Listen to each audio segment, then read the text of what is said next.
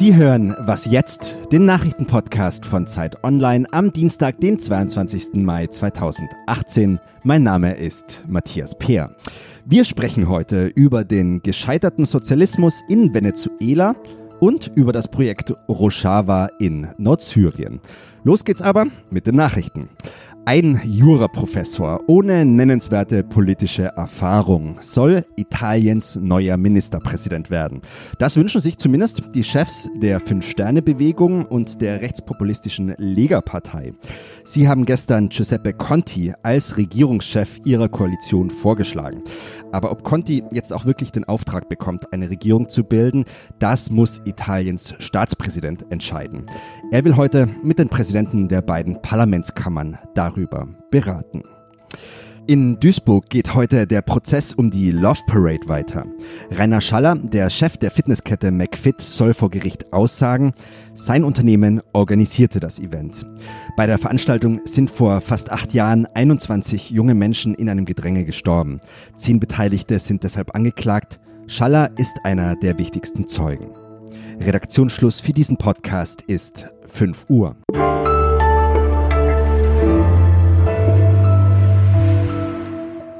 Mein Name ist Simon Gaul.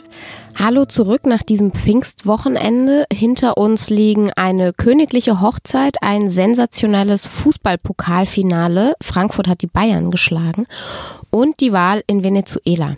Präsident Nicolás Maduro hat die Wahl gewonnen und wird wohl zu einer weiteren Amtszeit antreten. Weltweit haben jetzt schon viele Regierungen angekündigt, dass sie das Ergebnis gar nicht anerkennen wollen, da die Wahlen nicht besonders demokratisch verlaufen sind. Auf Venezuela könnten also weitere Sanktionen zukommen. Das Land hängt aber sowieso schon seit Jahren in einer riesengroßen Krise fest. Eine gigantische Inflation entwertet das Geld quasi täglich täglich. In vielen Supermärkten gibt es kein Essen mehr zu kaufen. Armut und Kriminalität nehmen ständig zu. Ich spreche darüber jetzt mit Christoph Twickel. Er war schon oft in Venezuela, schon zu Zeiten von Hugo Chavez. Und jetzt kurz vor der Wahl war er wieder dort. Hallo Christoph. Hallo. Wieso haben denn die Venezolaner jetzt tatsächlich Maduro nochmal gewählt? Also dazu muss man wissen, dass zum einen äh, die äh, ein Teil der Opposition zum Wahlboykott aufgerufen haben, weil sie gesagt haben, diese Wahl ist nicht sauber. Sehr viele Leute sind zu Hause geblieben und äh, Maduro hat es geschafft, quasi seine Klientel zu mobilisieren. Die Leute, die Maduro wählen, haben ihn äh, gewählt, weil sie zum Teil auch überzeugt sind davon, dass die ganze Krise in Venezuela, die Hyperinflation, der Lebensmittelmangel, dass das alles Schuld ist von äh, äußeren Einflüssen, dass also die, der US-Imperialismus schuld ist und dass äh, da ist immer sehr viel die Rede vom Wirtschaftskrieg, der Venezuela von außen aufgeherrscht wird. Viele von den ganz überzeugten Anhängern glauben das tatsächlich auch. Ein anderer Grund, warum er gewählt worden ist, ist sicherlich, weil in der Nähe der Wahllokale dann so kleine Stände aufgebaut waren, wo jeder, der wählen gegangen ist und der eine bestimmte äh, Karte äh, dabei hatte, der konnte sich dort registrieren lassen für eine Sonderausschüttung und hat dann 10 Millionen Bolivares geschenkt bekommen. Und das sind ungefähr viermal der Mindestlohn. Was sie gewählt haben, weiß man dann nicht, aber man muss davon ausgehen, dass das vor allen Dingen eben die Anhänger von Maduro sind, die das gemacht haben. Kann sich unter Maduro die Situation denn überhaupt noch entspannen oder müsste da eigentlich ein radikaler Wechsel her?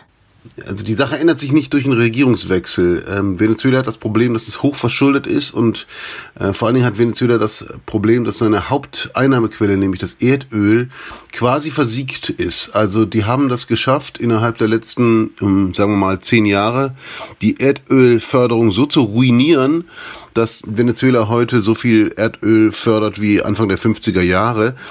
Und gleichzeitig hat Venezuela wahnsinnig viel Schulden aufgenommen, muss also einen hohen Schuldendienst leisten. Venezuela ist also in einer äh, ganz verzwickten äh, Lage mm, und es kann aus eigener Kraft ganz schlecht sich wieder nach vorne arbeiten.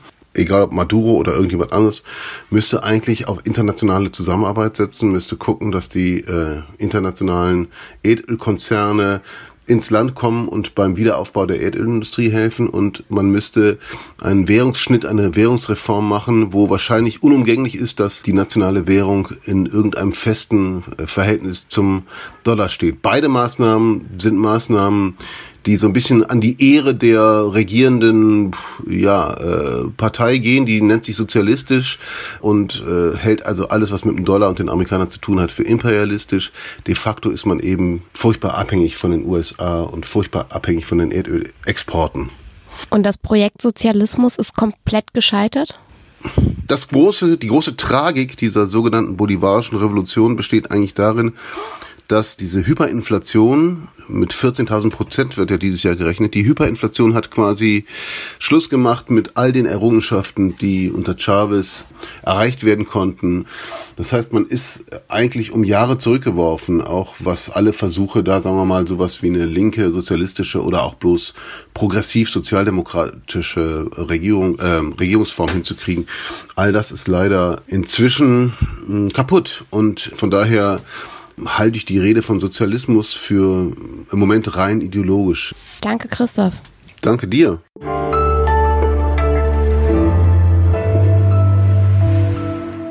Und sonst so? Prinz Harry und Meghan Markle sind verheiratet. Die ganze Welt spricht jetzt von einer Erneuerung der britischen Monarchie. Da ist ganz, ganz viel Symbolträchtiges im Spiel, von Megans schlichtem Hochzeitskleid bis zum Gospelchor in der Kapelle. Jetzt mit dieser feministischen, aktivistischen Amerikanerin kommt das Königshaus in der Moderne an. Das sagen zumindest alle und hoffen, dass das Paar das Land auch politisch ein bisschen zusammenbringen kann, obwohl die Royals das ja eigentlich gar nicht dürfen. Megan nimmt es nicht ganz so genau. Sie ist ja eh eine der wichtigsten Influencerinnen dieser Tage. Ähm, das zeigt sich wirtschaftlich. Wenn sie zum Beispiel irgendein Handtäschchen trägt, ist es sofort danach ausverkauft. Aber es könnte ja auch politisch funktionieren. Mit so ein bisschen Understatement und subtilen Botschaften. Vielleicht schafft Megan es ja, dass Rassismus ein Stück weit überwunden werden kann, dass Feminismus sich ein bisschen stärker verankert in der äh, britischen Gesellschaft. Kann man eigentlich nur hoffen. Heute zeigt sich das junge Ehepaar zum ersten Mal öffentlich nach der Hochzeit.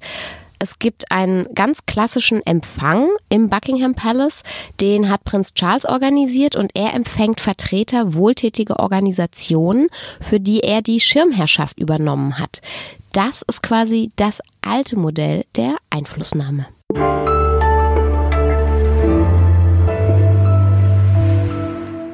Jetzt spreche ich mit meiner Kollegin Luisa Jakobs aus dem Ressort Campus bei Zeit Online. Luisa Jakobs hat einen Studenten kennengelernt, der wollte ein Auszeitjahr nehmen. Er ist in den Krieg gezogen. Jan Lukas war einige Monate in Nordsyrien in der Region Rojava. Da kämpfen immer mehr auch junge Deutsche an der Seite von Kurden gegen den IS. Hallo Luisa. Hallo. Du kanntest Jan Lukas ja schon von einer anderen Recherche und dann hat er sich nach etwa einem Jahr plötzlich wieder bei dir gemeldet, richtig? Was hat er dir denn da geschrieben? Ja, er hat mir ähm, eine Nachricht geschrieben. Hallo, hier ist Jan Lukas von aus Kassel und tatsächlich stand da dann eben drin, dass er jetzt seit zwei Monaten in Syrien ist und Kontakt zu Medien sucht. Wir haben dann ähm, in der Folge über Signal, das ist so ein verschlüsseltes Programm, Kontakt gehabt. Und wie ging das dir dabei, während du Kontakt zu ihm hattest? Also hattest du Angst, dass ihm da jetzt irgendwas passiert oder dass er vielleicht sogar getötet wird? Oder hattest du eh genug Distanz, dass dich das gar nicht so sehr tangiert hat? Stell mir das schwierig vor, Kontakt zu haben mit jemandem, der gerade ja, an der Kriegsfront mhm. ist. Ja, total. Also es, das war am Anfang nicht so, weil er da eben immer in dieser Station war und auch quasi gar nicht an der Front. Ähm, aber als es dann darum ging, dass er eben an die, an die Front sollte und ich dann, ich wusste, dass, das, äh, dass die Einsätze immer 15 Tage dauern und ähm, ich nach 15 Tagen noch nichts gehört hatte, ja, hatte ich tatsächlich ein bisschen Angst oder habe mir Sorgen gemacht, weil man ja wirklich gar nicht weiß, was da dann los ist.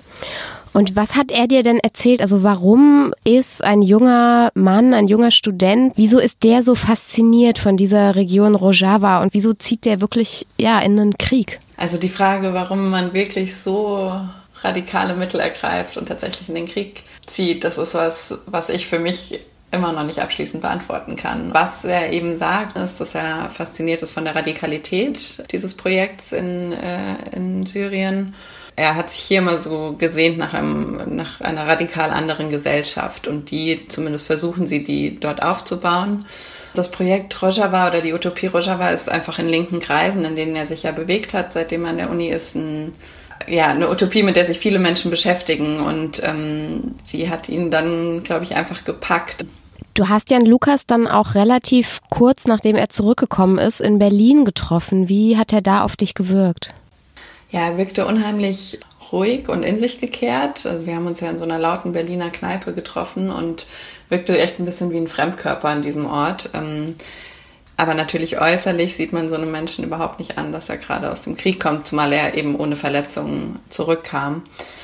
Ähm, interessant fand ich, dass er sich, glaube ich, selbst erhofft hatte, dass man mehr eine Veränderung spüren würde oder dass er jetzt dass ihm was klarer geworden ist, dass er vielleicht selbst anders lebt. Und tatsächlich wird er jetzt im Oktober dann das Masterstudium der Soziologie aufnehmen und quasi in seinen ganz normalen Alltag zurückkehren. Ja, so ist es dann doch eben nicht, nicht viel anders als so ein ganz normales Gap hier, nachdem man eben auch wieder zurück an die Uni kehrt. Und ich glaube, das, das hat ihn ähm, sehr beschäftigt.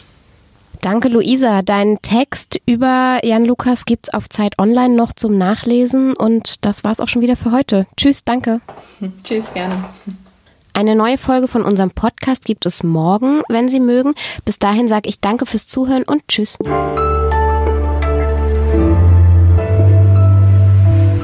Luisa, merci beaucoup.